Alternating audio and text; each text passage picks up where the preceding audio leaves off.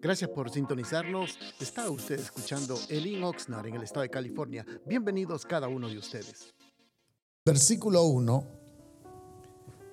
Después de esto, Jesús fue al otro lado del mar de Galilea, el de Tiberias, y le seguía gran multitud porque veían las señales que hacía en los enfermos.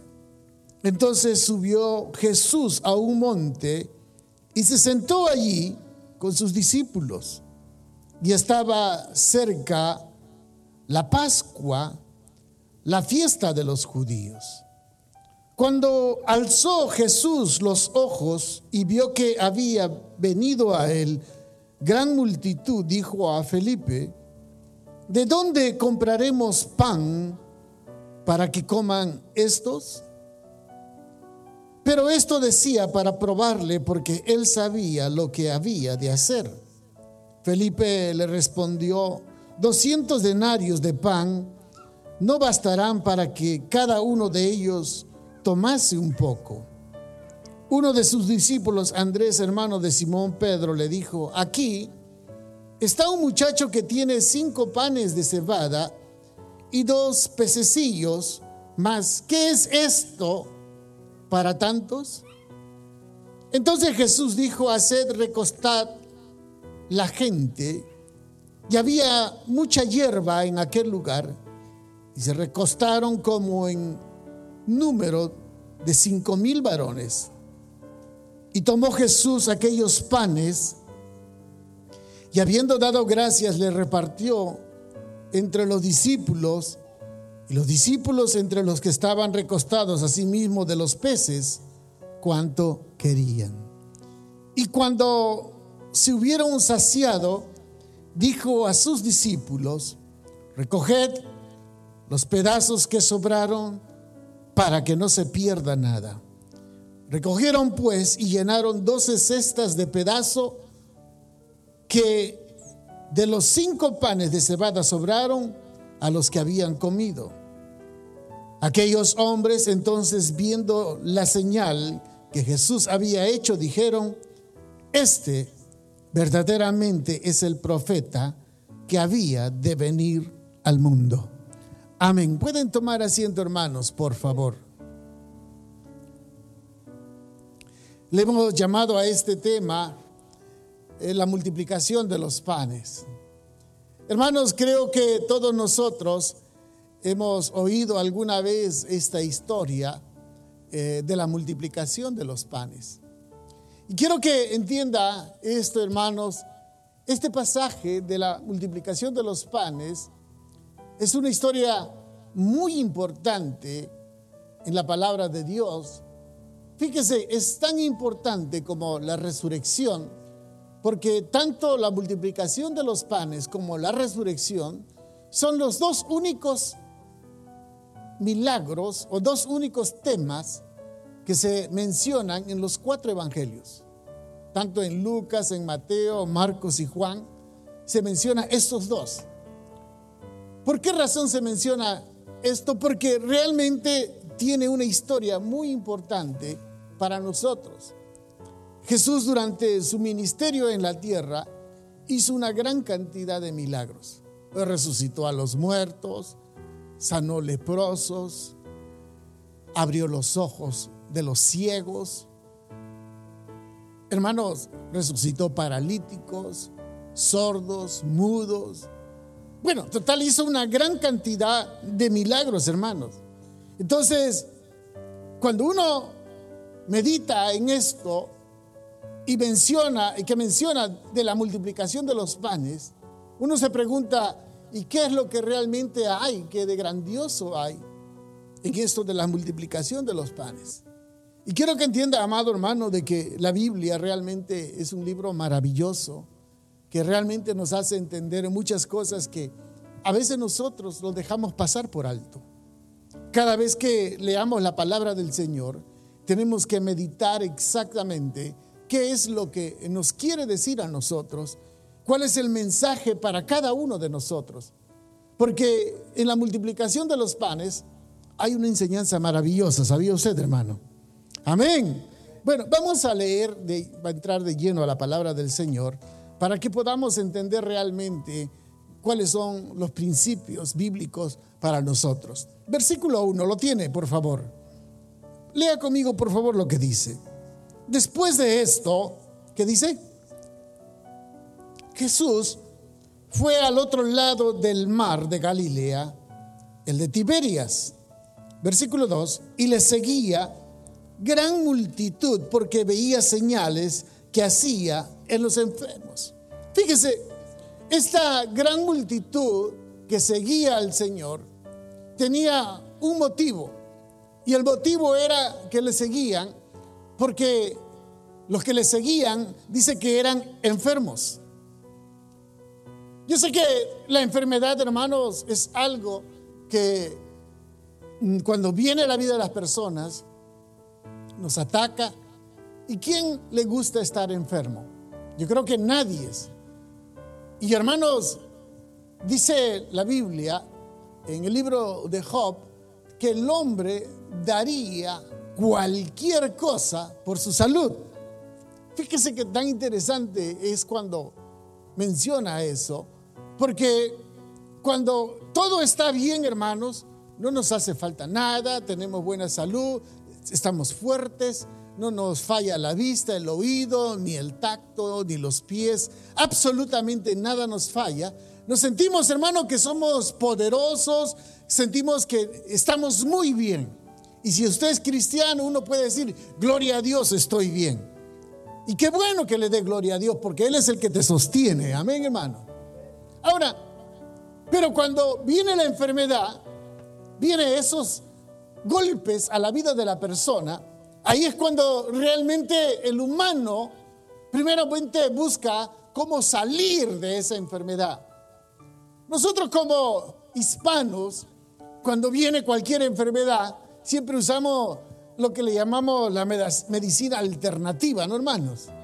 Allá buscamos pastillitas por aquí, pastillitas por allá. ¿Qué hierbita me recomienda? ¿Qué tecito me recomienda, no, hermano?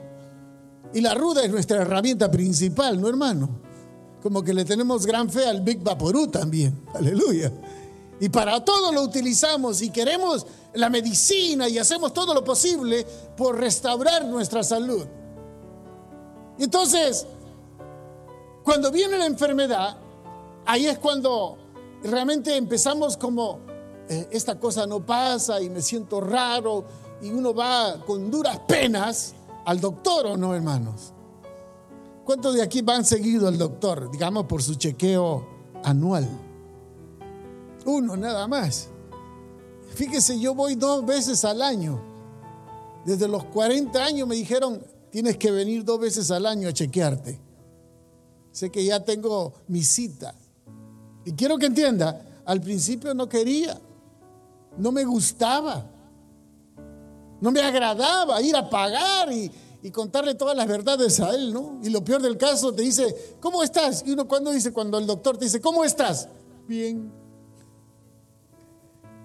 Y cuando uno dice bien, y, dice, ¿y a qué vienes? Ah, bueno, pues mi chequeo, ok. Te mide, primeramente te mide la estatura, ¿no? Y luego, ¿qué viene? Gracias, se ve que usted ha ido. El peso, aleluya. Y uno hasta agarra aire, ¿no? Y luego te sacan como un litro de sangre, ¿no, hermano? Porque vienen tubos y tubos y tubos. Y luego de la sangre te toma la presión y te mira los oídos, los ojos y la garganta. ¿Y a quién le gusta eso, hermanos? Y lo peor del caso cuando viene el resultado, ¿no? Ah, con que estabas bien, ¿no? Colesterol alto, el azúcar alta. Y empieza uno, bueno, ¿y qué tengo que hacer? Bueno, hacer ejercicio. Deja la carne, deja la tortilla. Sufrimiento, ¿no, hermano? Deja el café. Santa madre. Deja la Coca-Cola. Ay, bendito. Bueno, pero cuando viene el mal, ahí es cuando buscamos, el doctor, una solución. Pero cuando no hay recursos para ir al doctor, se recuerda aquella mujer del flujo, de sangre. Dice que ella había gastado todo lo que tenía o sea que mientras que haya recursos humanos, Uno va a buscar el mejor hospital, el mejor doctor, mejor, mejores clínicas para poder, hermanos, buscar la solución a la enfermedad. Pero cuando llega un momento, dice que la mujer del flujo de sangre, dice que todo lo, había gastado y, lo, y le iba como peor, le iba mal. Entonces oyó que pasaba Jesús por ahí y ella propuso dentro de sí mismo, si tan solo tocara el borde de su manto, seré sana. Entonces ahí fue cuando ya había tratado los doctores, los especialistas, un lugar, otro lugar y último recurso viene Dios. Entonces en este pasaje había una gran multitud que le seguía. La pregunta está para nosotros, hermano. Esta gente le seguía porque miraba a Jesús como su medicina. Miraba a Jesús como la respuesta para su enfermedad. Miraban a Jesús únicamente para que les hiciera un milagro. Ahora mi pregunta sería a usted, ¿por qué usted sigue a Jesús? ¿Por qué nosotros seguimos a Jesús? Y ahora, yo no digo que está mal esperar un milagro. No, no, no, no. Dios puede hacer milagros o no, hermanos. Y es más, venimos por un milagro que Dios haga en nuestra vida o no, hermanos. Es cierto, yo vengo por eso. Yo vengo de que Dios haga un milagro. De verdad, que haga un milagro. Que aquellos que no diezmen, diezmen. Aquellos que no oren, oren. Aquellos que no han aceptado a Cristo lo acepten, lo reciban como su Salvador.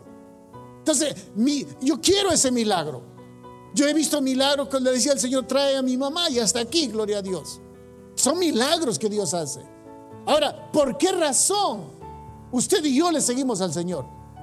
Nosotros seguimos, hermano, porque, claro, esperamos un, un milagro, pero si nosotros le seguimos únicamente por el milagro, eso sí está mal. Porque al Señor hay que seguirle, porque Él nos ha perdonado, nos ha dado vida nueva, ha roto las cadenas, somos nuevas criaturas y tenemos la vida eterna. ¿Cuántos dicen amén a eso? Entonces, eso es lo que nosotros tenemos que entender, ¿por qué le seguimos? El Señor Jesucristo no era la primera vez que miraba a la multitud. Es más, Él discernía y entendía y conocía muy bien las intenciones de la gente. En este mismo capítulo, por favor, fíjese, ¿qué dice el versículo 26? ¿Lo tiene? 6.26 dice, respondió Jesús y les dijo, de cierto, de cierto, os digo, dice, que me buscáis, no porque habéis visto las señales, sino porque comisteis el pan y os... Por eso a veces le seguimos. Lo seguimos únicamente porque sabemos que Dios bendice. Alguien dice, amén. Dios bendice. Una vez me preguntaron, hermano, y me dijeron así, hermano, ¿usted cree que Dios bendice a los inconversos? ¿Y usted qué cree? Así es, claro que los bendice.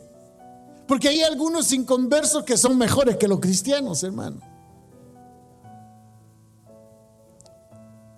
Ellos dicen, hermano, usted sabe, hermano, que cuando hay un incendio, un terremoto o cualquier situación en cualquier parte del mundo y dice, todos vayan a ayudar a la Cruz Roja Americana por una situación que ocurrió, se salió el mar o se desbordó un río o vino un terremoto fuerte y todos colaboren a la Cruz Roja Americana. Hace años hicimos nosotros y dijimos a toda la iglesia, vamos a colaborar hermano para los hermanos, y quien sea que esté ahí, porque vamos a apoyar. Y yo fui a la Cruz Roja Americana, hermano, llevando un chequezazo Juntamos entre todos los hermanos y juntamos como casi 500 dólares. Pasadito 500 dólares.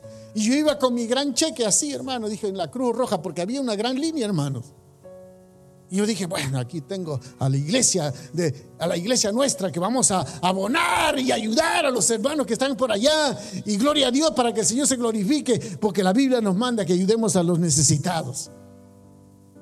Y yo estoy ahí haciendo línea, hermano, para entregar mi cheque. Y la gran línea, hermano, para entregar donaciones a la Cruz Roja Americana.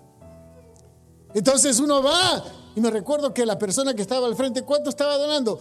25 mil dólares. Y el otro que estaba, 50 mil dólares. Y el otro, 150 mil dólares. Me quedé chiquito, hermano. Yo dije, aquí le traigo un chequecito. ¿Y cuántos son? 500 dolaritos. ¿Y quiénes eran los que le daban? Organizaciones del mundo. Y nosotros como cristianos somos un poco agarrados o no, hermanos. Dígame, hombre. Porque nosotros, hermanos, buscamos más las bendiciones materiales. Andamos como locos buscando bendiciones materiales y andamos rascando, ¿no, hermano? Ojalá que me gane 10 mil dólares. Ojalá, ojalá, ojalá. Buscamos la bendición, trabajamos hartas horas buscando la bendición material. Hasta dejamos de comer, ¿no, hermano? Buscando la bendición material. Pero nos olvidamos que lo más importante es la bendición espiritual. Porque usted puede tener mucho dinero y ser un amargado, resentido, colérico, rabioso y malhumorado. Pero usted no puede, puede tener poco dinero, puede ser feliz y gozoso, ¿no, hermanos? Entonces busquemos más la bendición espiritual, porque el día que usted se muera, no oiga, ni el carro, ni el diente de oro, ni el anillo, ni nada se lo va a poder llevar. Nada nos llevamos. Es la gran realidad, ¿o no, hermanos? Entonces busquemos más la riqueza espiritual. Estos hombres dicen que seguían al Señor. Oiga, en el versículo 2 dice que porque veían las señales que hacía el de los enfermos. Versículo 3. Entonces, ¿lo tienen hermanos, por favor? Ok. Entonces subió Jesús a un monte y se sentó allí con quién? Con todos los meros meros se sentó ahí. Con los doce discípulos se sentó, con los pesos pesados, ¿no, hermano? Y fíjese, y estaba cerca de la Pascua, la fiesta de los judíos. Cuando alzó Jesús los ojos, vio que había venido a él, que dice, gran multitud. Y dijo a Felipe, ¿y quién era Felipe, hermanos? Un evangelista. Aquel que se le apareció al enuco, ¿se recuerda? O al etíope, perdón. Aquel que se le apareció en el libro de los Hechos. Y le acerca y le dice, el Señor le pregunta esto. ¿Cuál es la pregunta, hermano? Léalo. ¿De dónde compraremos pan para que coman quienes? Estos. Fíjese la pregunta que hace a uno de los hombres, vamos a decirle, peso pesado del Evangelio. A uno de sus discípulos, de los apóstoles, no era cualquiera. A un apóstol le pregunta, oiga, ¿Cómo vamos a alimentar a toda esta gente? Él quería saber la reacción. Él quería conocer qué es lo que había dentro de él, qué es lo que realmente, hermanos, hay dentro de nosotros. Porque muchas veces nosotros decimos tener fe, ¿no, hermanos? Y decimos, yo tengo fe, yo tengo fe. Pero mire qué le pasa, qué sucede con este hombre de fe. Versículo 6. Pero decía esto, ¿para qué, hermanos? Lo está leyendo para probarle, aleluya, porque él sabía lo que había de hacer. Simplemente quería saber cuál era su opinión, cuál era su concepto, en qué clase de Dios confiaba, cómo ellos miraban a Dios como un milagrero nada más, como un hombre que si tenía cierto poder para hacer algunas cositas. Él sabía muy bien, pero él quería conocer. Entonces, Quiero que entienda esto, hermanos. Muchas veces vienen problemas a la vida nuestra o no, hermanos. Van a venir diferentes situaciones, diferentes tipos de problemas. Pueden venir problemas económicos, problemas de salud, problemas familiares. Van a venir problemas. Pero simplemente el Señor sabe lo que tiene que hacer, pero Él te está observando para ver cómo vas tú a reaccionar. ¿Te está cómo? Probando, correcto. Porque toda prueba es una oportunidad para ver cómo vamos a salir adelante. O bien confiamos en el Señor, confiamos en nuestra habilidad, o retrocedemos. ¿Me hago entender? Todos, todos en algún momento. Piense por un instante. David era un simple cuidador de ovejas. Era un muchacho que cuidaba las ovejitas nada más. Pero el día que se presentó aquel gigante llamado Goliat, ese fue su promoción para él. Esa fue la oportunidad donde él resaltó por encima de todos los soldados, por encima de sus hermanos, por encima del rey Saúl. Él sobresalió porque pudo enfrentar ese problema confiando en el Señor o no, iglesia. Entonces, esa es tu oportunidad. Cada vez que venga una prueba, una dificultad, un obstáculo, una enfermedad, ese es el momento en que Dios te está probando. ¿Cómo tú vas a resolver? ¿Cómo vas a enfrentar ese problema? Porque muchos de nosotros, hermanos, cuando hay problemas, a veces tenemos que sacar todo, como quien dice, toda nuestra fe, ¿no, hermano? Lo que confiamos en el Señor. Y Señor, con tu mano yo creo en ti, yo confío en ti, y yo sé que tú me vas a sacar adelante. Yo confío en ti, Señor, aunque me vaya mal, pero sigo confiando en ti. Entonces, esa es una prueba para todos nosotros. Y el Señor está viendo qué es lo que vamos a hacer. Porque esa es la oportunidad para crecer o retroceder. Dice Jesús sabía la oportunidad.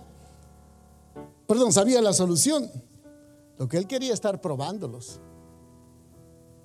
Por eso cada uno de nosotros somos probados o no, hermanos. A ver cómo solucionas. A ver cómo sales adelante. ¿Usted cree que cuando agarramos este local, usted cree que no fue una dura prueba para nosotros? Hermano, fue una prueba, dije, pero dije, no me voy a meter yo solo, voy a comprometer a los hermanos. ¿Sí me entiende, hermano? Vamos a agarrar todos, hermano, vamos a salir adelante si nos unimos. Y gloria a Dios, estamos saliendo, ¿no, hermanos? Entonces el Señor siempre va a haber oportunidades. Las adversidades, hermano, son para, para dicen una, una palabra que decimos mucho, es para fajarnos realmente en qué confiamos, pues si creemos en el Señor o no creemos. ¿Me hago entender? ¿Sí me entiende? Quiero que entienda esto. Muchas situaciones van a venir a tu vida, muchas situaciones. Pero en cada situación el Señor te está el Señor está como los maestros. Han ido, cuando van a la escuela, los que han ido a la escuela, a ver si se recuerdan, cuando les toca la hora del examen. Les dan la hoja de pruebas, ¿no, hermanos? Les dan la hoja a cada uno de ustedes, que usted ha ido a la escuela. Y cuando le da la hoja, ¿qué hace el maestro? ¿Qué hace el maestro? Se sienta y está calladito, ¿cómo? Observando a todos. A ver qué hacen. Algunos, ahí estiramos el cuello, muchos, ¿no?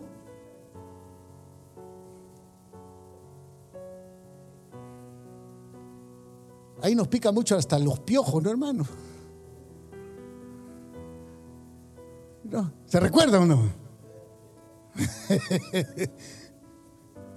y hermano, y que nos rascamos, pero el maestro está tranquilo. Y así piensa, igualito es Dios. Cuando viene una situación a su vida, Dios está viendo, te está probando. A ver, ¿cómo va a ser? Quiero ver cómo va a reaccionar. ¿Tiene COVID? Ah, vamos a ver qué va a hacer. ¿No tiene para pagar la renta? Vamos a ver cómo va a ser. Le conté la historia, ¿no? Un día que no podíamos pagar la renta. Tenía que pagar la renta, hermano, y yo conté las ofrendas y todo, solamente había la mitad. Y yo empecé a clamar al Señor, reprender al diablo, poner mano, declarar, confiar, hacer de todo, hermano. Y contaba, hermano, y Señor, reprende al diablo, Señor, multiplícalo, Padre, en el nombre de Jesús. Yo creo en ti, en tu poder, que tú puedes hacer cosas maravillosas. Y lo contaba y nada. Y pasar como una hora así, hermano, clavando, clamando, orando, reprendiendo al diablo y nada. Hasta que me rendí. Y me senté en el sillón a ver televisión. Eran las 11 de la noche, todos estaban durmiendo, yo sentado ahí. No sé si estaba amargado, enojado, decepcionado, pero ahí estaba sentado. Y en eso vienen once y media, hermano, vienen a, así, desesperado todavía. ¿Y quién será a estas horas? Como esa canción, ¿no? ¿Quién será a estas horas? Entonces, hermano, pues primero por la ventanita, ¿no? A ver quién es. Y era un hermano, bueno, sí, varón, Dios le bendiga, ¿cómo ha estado aquí? Y él venía, hermano, con todo lleno de pintura, con sus botas de trabajo y todo. Y me dice, hermano, hermano, me dice, yo le dije al Señor que el día que Él me bendijera, mi primer cheque se lo iba a dar al Señor. Amén, gloria a Dios, hermano, le digo. Y aquí está. Sí, hermano, sí, aquí está el cheque. Y un cheque me dio. Amén, hermano. Pues gracias al Señor. Amén, hermano. Yo lo puse ahí y sentí. Al día siguiente, hermano, y hasta enojado me dormí. Y al día siguiente me levanto y era la otra parte de la renta. Dios provee o no, hermano.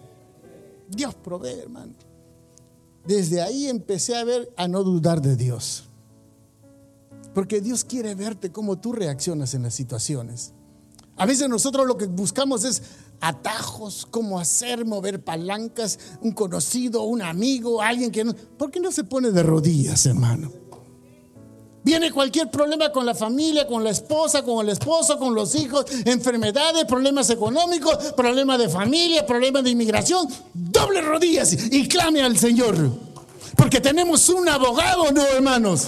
Y quiero que entienda, Él no ha perdido ninguna batalla. Aleluya. Él te está observando, me observa a mí. Yo, yo a veces miro, ¿y ahora qué va a hacer? Pues ahora, ¿qué va a hacer?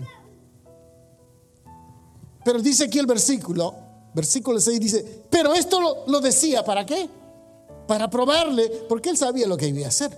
Versículo 7, por favor, lea conmigo lo que dice.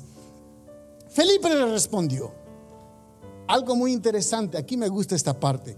Felipe le respondió, 200 denarios de pan no bastarán para cada, para que, para que cada uno de ellos tomase un poco.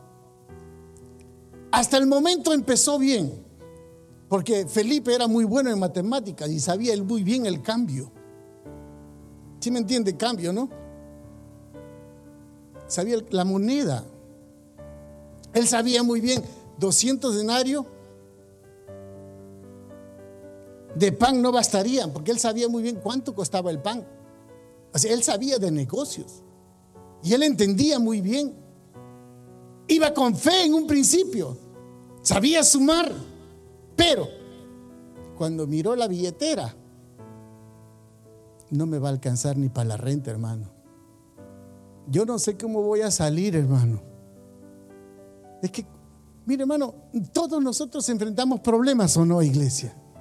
De cierto índole, cualquiera de nosotros enfrenta diferentes problemas. Situaciones que a veces no queremos estar, pero Dios nos lleva para probarnos. Felipe estaba en un momento que dijo, sí, aquí hay dinero, o quizás con este dinero podemos. Y luego dice, versículo 8, uno de sus discípulos, Andrés hermano de Simón Pedro, le dijo, aquí hay un muchacho que tiene cinco panes de cebada y dos pececillos. Otra vuelta con muy buenas intenciones.